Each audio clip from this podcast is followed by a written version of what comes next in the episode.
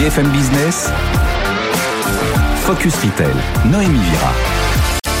Bonjour, bonjour à tous. Bienvenue dans votre émission dédiée au retail. Le thème cette semaine, le marché textile enfant, impacté par le recul des naissances. On en parle dans un instant avec notre invité, c'est Guillaume Darouzet. Il est président directeur général de Petit Bateau. Ensuite, comme chaque semaine, vous retrouverez l'actualité retail avec Eva Jaco. Avant de retrouver le focus, cette semaine, on parlera de la mode enfantine, la circularité et des différents modèles ce sera le sujet de l'analyse de notre experte Laure Frémicourt, directrice générale adjointe en charge des stratégies chez Altavia Disco. Et puis pour finir, on passera à la start-up. Cette semaine, c'est Crochon, une marketplace dédiée à l'économie circulaire. On recevra sa cofondatrice Camille Gréco. Voilà pour le sommaire. Vous êtes sur BFM Business. C'est parti. Focus Retail, l'interview. J'ai le plaisir d'être accompagnée par Laure Frémicourt. Bonjour. Bonjour. Vous êtes notre experte cette semaine, directrice générale adjointe en charge des stratégies chez Altavia Disco. Et notre invité cette semaine, c'est Guillaume Darouzet. Bonjour. Enchanté. Vous êtes président directeur général de Petit Bateau, donc faisant partie du groupe Rocher, l'inventeur de la petite culotte. Bienvenue sur notre plateau, donc le plateau de BFM Business. Alors Guillaume Darouzet, le marché enfant est en décroissance de manière globale. Le taux de natalité a fortement chuté dans tous les pays du monde et tout semble, tout, tout, semble indiquer que ce sera un phénomène durable. Il est au plus bas au Japon, même si c'est vrai qu'en France ça commence à remonter. Et le marché textile, il est impacté. Le marché textile enfant, il a diminué de 15% à fin octobre 2022. Ce recul de natalité et donc forcément des achats, est-ce que c'est ce qui vous a poussé à accélérer sur le développement digital dès votre arrivée en 2020 c'est pas c'est pas la baisse du marché qui nous a poussé à accélérer sur le digital, c'est simplement les besoins consommateurs étaient plus digitaux. Nos consommateurs sont de plus en plus sur le digital, il fallait les accompagner et accélérer ce que nous avons fait puisque euh, en 2019 notre chiffre d'affaires, c'était à peu près 11% en digital et qu'aujourd'hui, on est à peu près à 30%. Donc, c'est deux fois plus que le marché.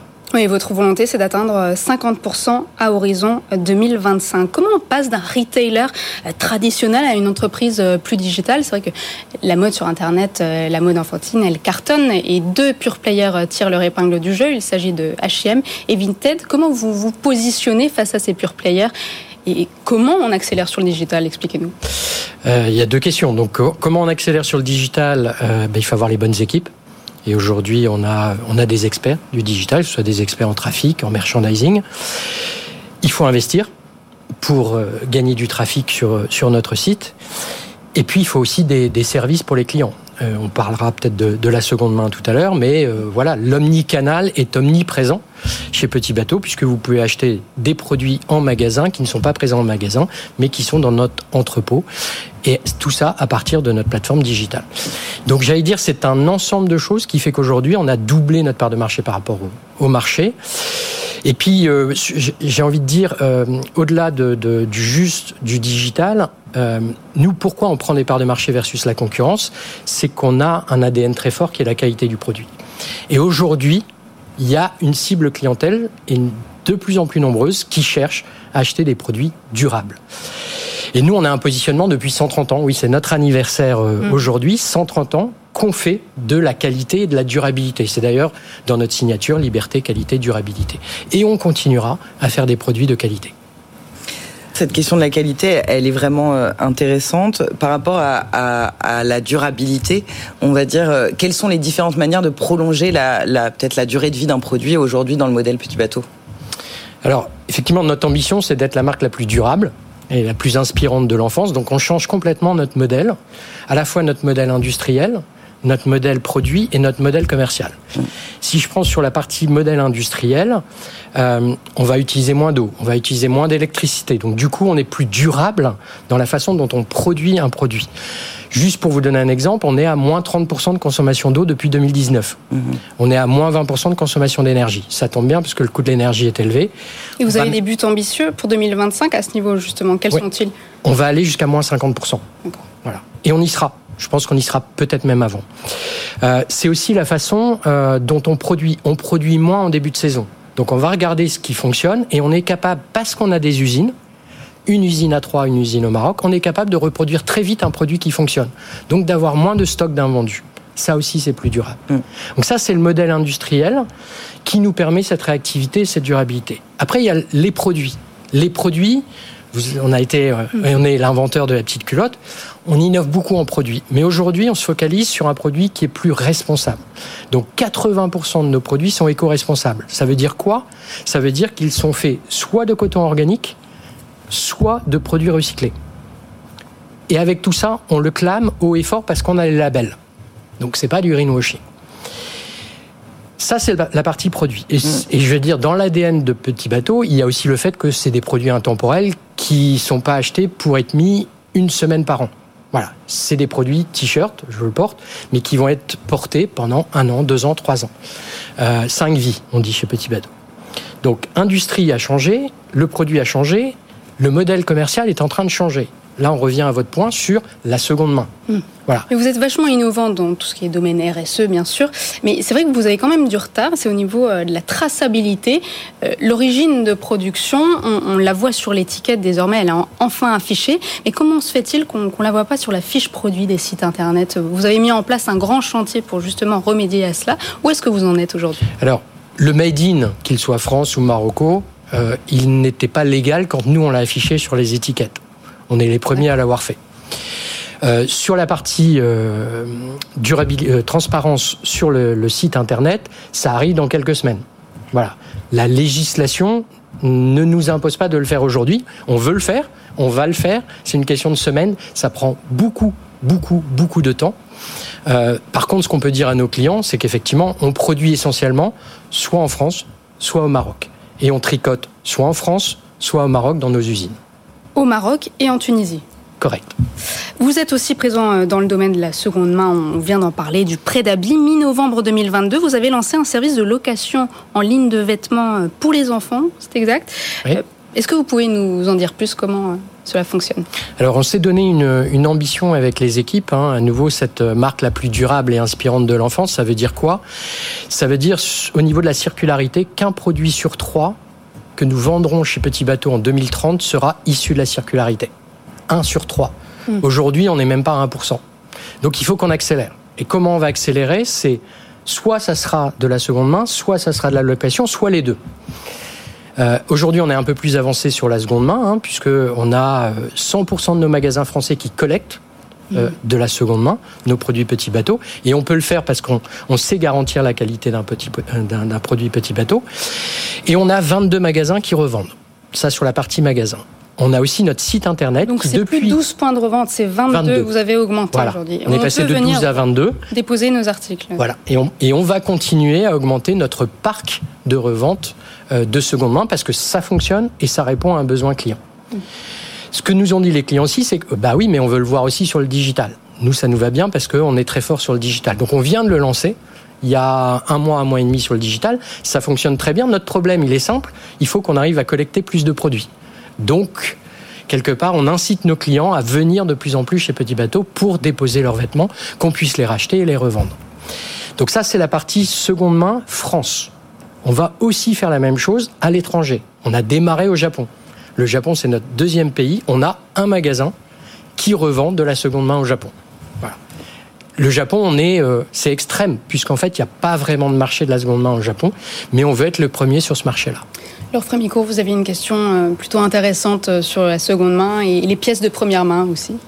Euh, non, une question qui se pose, c'est peut-être sur ce sujet de la location. La location, c'est une manière, on va dire, aussi de faire rentrer du produit de seconde main en stock, parce qu'il y a vraiment cet enjeu, on va dire, d'augmenter ce stock qui est un peu crucial en fait pour, pour pérenniser ce modèle de circularité La location, elle n'est pas venue d'essayer d'utiliser le, stock de seconde main. La location, elle est venue d'un constat chez nous qui est un bébé va changer 6 euh, fois de taille en 12, sur ses 12 premiers mois. Donc la durée de vie du produit, elle est largement supérieure à la durée d'usage. Donc pourquoi pas essayer la location? Donc ça, on vient de le démarrer. Euh, avec un succès côté client. Euh, maintenant, il faut le faire savoir à tous les clients. Et euh, les habits évolutifs, pour vous, c'est pas une manière, on va dire, de, de répondre aussi à cet enjeu. Euh, il y a des, des, acteurs qui sont lancés sur le sujet, des, des acteurs plutôt confidentiels, mais aussi aujourd'hui des gros, je crois, H&M aussi tape à l'œil, je crois, donc sur d'autres secteurs. Pour vous, est-ce que c'est une piste intéressante ou? C'est une des pistes. Je pense que aujourd'hui, petit bateau peut pas tout faire. Ouais. Nous, on s'est focalisé seconde main location. On va continuer dans, dans cette direction. C'est un gros marché, la seconde main, quand, surtout quand on se dit qu'un produit sur trois chez Petit Bateau sera vendu en seconde main. Euh, puis derrière, il y aura la réparation aussi, euh, sur laquelle nous devons travailler et nous allons travailler. Et on est bien placé à nouveau pour le faire, puisque on a notre usine à Troyes, mmh. notre usine historique, puisque nous sommes nés à Troyes avec cette usine il y a 130 ans. Voilà, vous êtes né à Troyes en 1893, petit bateau qui fête ses 130 ans cette année. Merci beaucoup Guillaume Darrouzet. Je rappelle, vous êtes président directeur général donc de cette marque Petit Bateau. On se retrouve tout de suite pour le journal du retail avec Eva Jaco. Focus Retail, le journal du retail. Bonjour Eva. Bonjour Noémie. On commence ce journal par la bataille autour du capital de Casino, fragilisé par une dette de 6,4 milliards d'euros. Et à l'ordre du jour, deux projets de reprise proposés pour sauver le distributeur. On fait le point avec vous. Oui, en effet, euh, deux propositions euh, très différentes. Celle du milliardaire tchèque euh, Daniel Kretinsky qui possède 10% de Casino mais qui ne siège pas à son conseil d'administration. Il propose aux côtés de Fimalac et d'autres actionnaires une augmentation du capital de Casino d'1,1 milliard d'euros. Une proposition énorme. Pour rappel, la valorisation du groupe Casino est de 691 millions d'euros. Kretinsky demande une réduction de dette de Casino. En somme, cette offre est purement financière. Et puis, euh, de l'autre côté, il y a un projet industriel mené par euh, Teract, euh, groupe détenu à 76% par la coopérative agricole InVivo, déjà en discussion avec Casino depuis le mois de mars. Teract veut créer un nouvel acteur de la distribution verticalement intégré, soit rapprocher les enseignes du groupe Casino avec celles d'InVivo. Alors, si négociation effective avec Teract, eh bien, Casino pourrait céder les magasins, enfin, une centaine de magasins de ces magasins au groupe Les Mousquetaires qui gère Intermarché. Et l'actualité cette semaine, c'est aussi le Conseil national du commerce qui a débuté mardi. Qu'en est-il ressorti?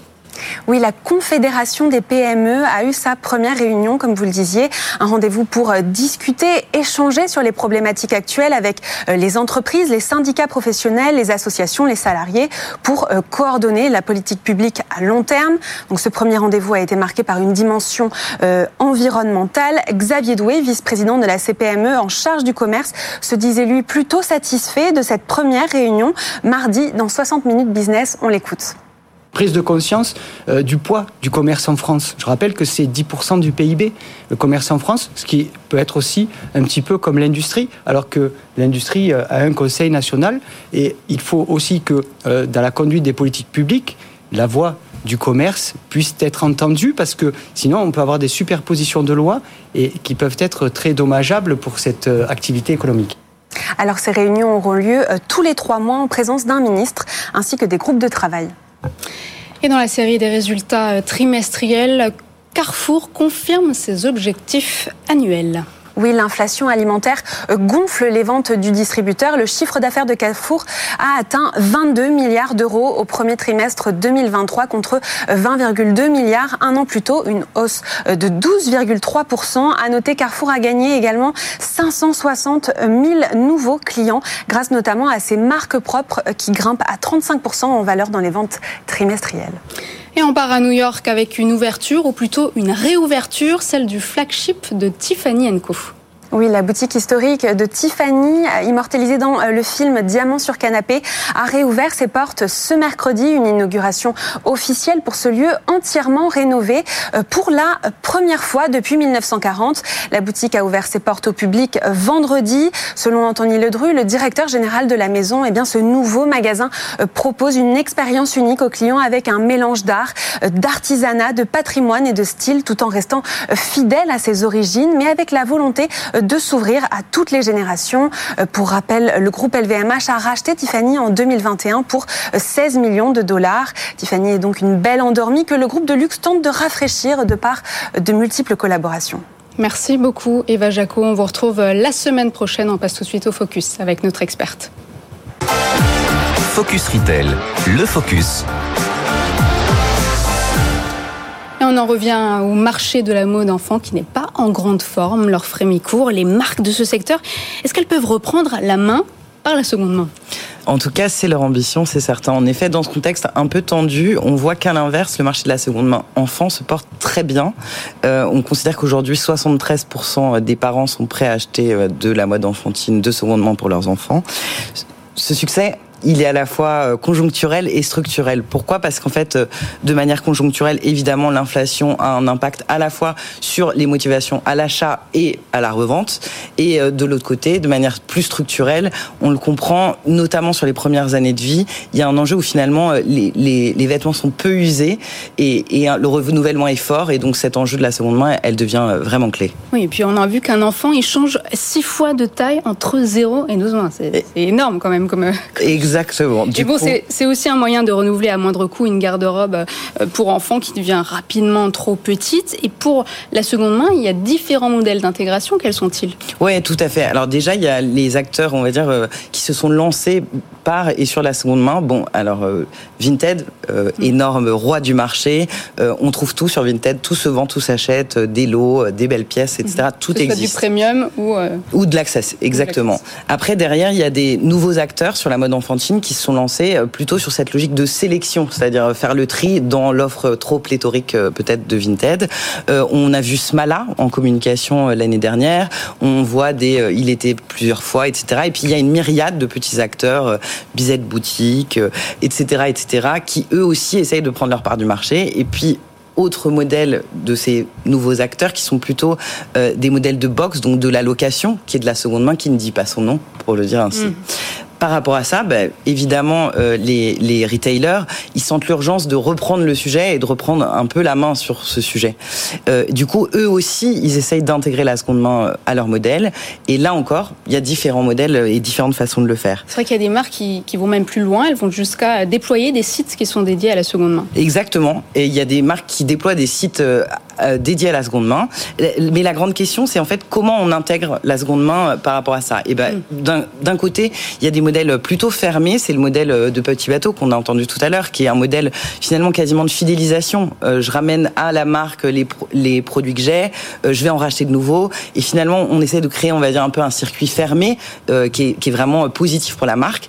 À l'inverse, on a des modèles hyper ouverts, il y en a peu parce que c'est plus difficile de posséder un modèle ouvert. C'est le modèle que tente de mettre en place Kiabi, avec finalement un site de seconde main où toutes les marques peuvent être vendues. Son concept kit canaille. Exactement, avec aussi des concepts vraiment centrés sur la seconde main, entièrement euh, des concepts euh, physiques, je veux dire. Donc euh, c'est assez intéressant. Et enfin, il y a peut-être des logiques dont on va parler d'ici peu, qui peuvent être plus en termes de partenariat ou d'événementiel aussi, comme peuvent le faire des plus petits acteurs comme Bonton et Smala ou le BHV en déployant, on va dire, un concept pendant quelques semaines sur toute la seconde main enfant, etc.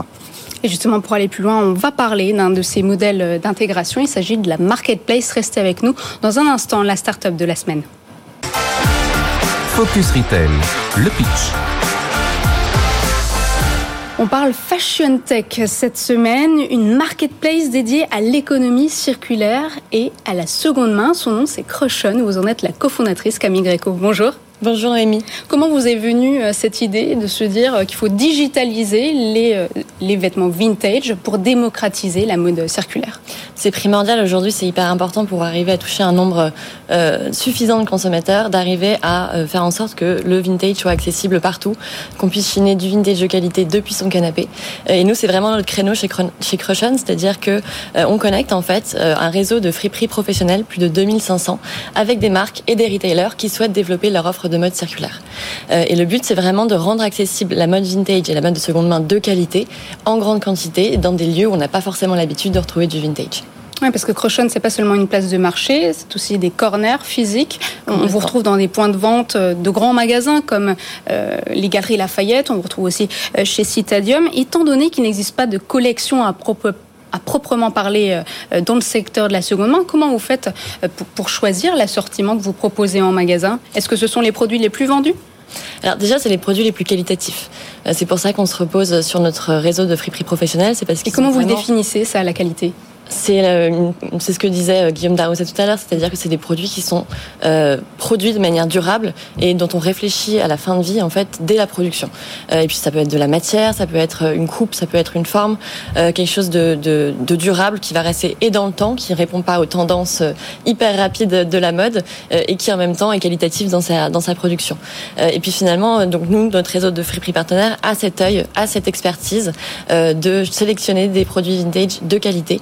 Euh, et, euh, et, donc c'est là-dessus euh, qu'on mise pour effectivement répondre à la demande de nos marques et de nos retailers qui vont avoir des cahiers des charges différents. On va pas, on va pas vendre la même chose aux Galeries Lafayette. C'est pas la même clientèle que à Citadium par exemple, où c'est beaucoup plus streetwear. Et puis finalement, le but c'est effectivement de pouvoir répondre à la demande de chacun tous les types de consommateurs euh, qui recherchent du streetwear comme du premium, comme des vêtements accessibles euh, et pouvoir ainsi euh, fournir de la seconde main en grande quantité et de qualité toujours. Pour attirer les marques, vous avez mis en place un, tableau de bord qui permet de traquer les performances de vente et d'impact. Qu'est-ce que ça signifie? Est-ce qu'il y a une équipe qui est là aussi pour améliorer la visibilité d'une marque, d'un fournisseur Bien sûr, c'est hyper important nous, c'est-à-dire qu'on agrège euh, des friperies professionnelles et on leur donne de la visibilité, que ce soit en ligne ou en physique, sur des canaux de vente auxquels elles n'auraient pas forcément accès si elles étaient seules. Euh, et c'est hyper important. Donc chaque friperie, chaque boutique vintage, chaque euh, créateur upcycling que l'on représente a sa propre marque, sa propre sélection, et on veut vraiment la mettre en avant. côté marque et retailer, effectivement, on a un dashboard qui va permettre de vraiment permettre à la marque de comprendre quel est l'impact qu'elle va avoir quand elle va intégrer de la seconde main dans ses dans ses canaux de vente, que ce soit en ligne ou en physique. Euh, et c'est aujourd'hui un, une envie et un besoin primordial de pouvoir vraiment chiffrer cet impact euh, d'achat de seconde main, parce que c'est aussi pour ça qu'on le fait, c'est pour réduire euh, le, les déchets textiles qui existent, qui sont en surplus aujourd'hui sur dans l'industrie de la mode. Et donc c'est important de, de connaître l'impact qu'il y a derrière tout ça. Aujourd'hui, votre offre, pour vous, elle peut s'adresser à tous les acteurs de la mode. C'est quoi les acteurs pour qui vous pensez être le plus pertinent? Alors, ça va être des marques qui sont qualitatives, forcément, parce qu'elles vont vouloir se réapproprier leurs vêtements. Euh, et c'est des vêtements qui sont déjà pensés et produits pour durer, euh, qui pourront durer dans le temps quand elles seront euh, utilisées une deuxième, une troisième ou une quatrième fois. Donc, qui fit avec la seconde main et au vintage. donc, effectivement, on, on, a cette, ce, ce, scope d'acteurs-là. On va aussi avoir les grands magasins qui veulent développer des expériences spéciales et spécifiques pour réattirer de nouvelles, des, des personnes plus jeunes peut-être aussi en magasin, qui ont envie de consommer différemment et qui ont envie de consommer aussi moins cher, parce que la seconde main, c'est aussi, comme vous le disiez, accessible pour un plus grand nombre de consommateurs. Vous avez initié la Vintage Week, événement qui s'est déroulé au sein des galeries euh, Lafayette. Quels ont été les retours euh, de cet événement et est-ce que vous allez renouveler l'expérience? Bah, écoutez, c'était une super euh, expérience. Le but, c'était vraiment de sensibiliser euh, les consommateurs qui n'ont pas l'habitude de consommer du vintage. En fait, on se rend compte que au Gary Lafayette, euh, les gens qui viennent sur notre corner ne sont pas forcément sensibilisés au vintage et il y a un vrai besoin de comprendre qu'est-ce que c'est que la seconde main, comment ça a été réparé, remis, remis sur le marché et, l'événement a, très bien fonctionné. On a pu parler à, plusieurs consommateurs qui étaient sur notre corner à l'époque et ça a très bien fonctionné le vintage, il a beaucoup le vent en poupe aujourd'hui, quand même, et auprès notamment, on va dire, des, des, des, des jeunes, je vais dire plus largement. Euh, est-ce que, pour vous, comment on maintient et, on s'assure que finalement ce succès, il va être durable et il va peut-être dépasser la mode, justement, du vintage? Complètement. C'est en mettant en place des écosystèmes qui fonctionnent et qui sont simples d'accès pour moi. C'est-à-dire qu'aujourd'hui, c'est grâce aux marques comme Petit Bateau qui intègrent euh, la seconde main, la location, le dépôt-vente, la collecte directement dans leurs espaces de vente, qui, qui sont situés partout en France, qu'on va arriver à démocratiser euh, la mode circulaire au plus grand nombre. Euh, et c'est grâce à ces acteurs-là euh, et en leur facilitant l'accès à la seconde main qu'on va arriver à, se, à changer les choses et à faire en sorte qu'il y ait moins de, de, pollution textile. Et ça peut, ça peut se prendre la forme de la collecte, effectivement, où on va demander au consommateur de rapporter directement les vêtements qu'il a consommés et qu'il ne souhaite plus avoir dans sa penderie. Mais ça peut être aussi simplement avoir accès à une grande quantité de vêtements vintage sélectionnés par des professionnels comme nous on le propose, des magasins euh, dont on n'a pas forcément l'habitude de voir du vintage.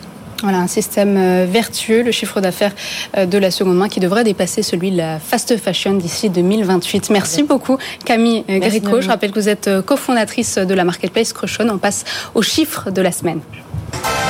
Focus Retail, le chiffre de la semaine.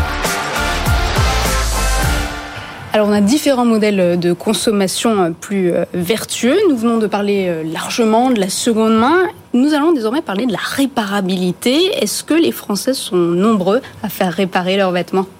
Eh ben, en l'année dernière, en 2022, 25% des Français se disent prêts à faire réparer leurs vêtements. Alors, on va dire que c'est pas encore une majorité, mais que c'est sans doute mieux qu'il y a quelques années. C'est pas beaucoup.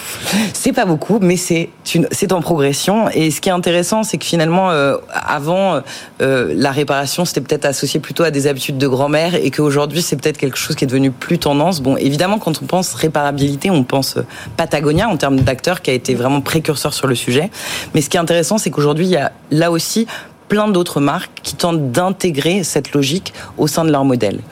C'est vrai qu'on a vu Balibari qui a déployé récemment une garantie à vie pour euh, sept vêtements de sa collection. Donc, euh, Exactement. La garantie à vie, c'est une manière de le faire. Balibari l'a fait.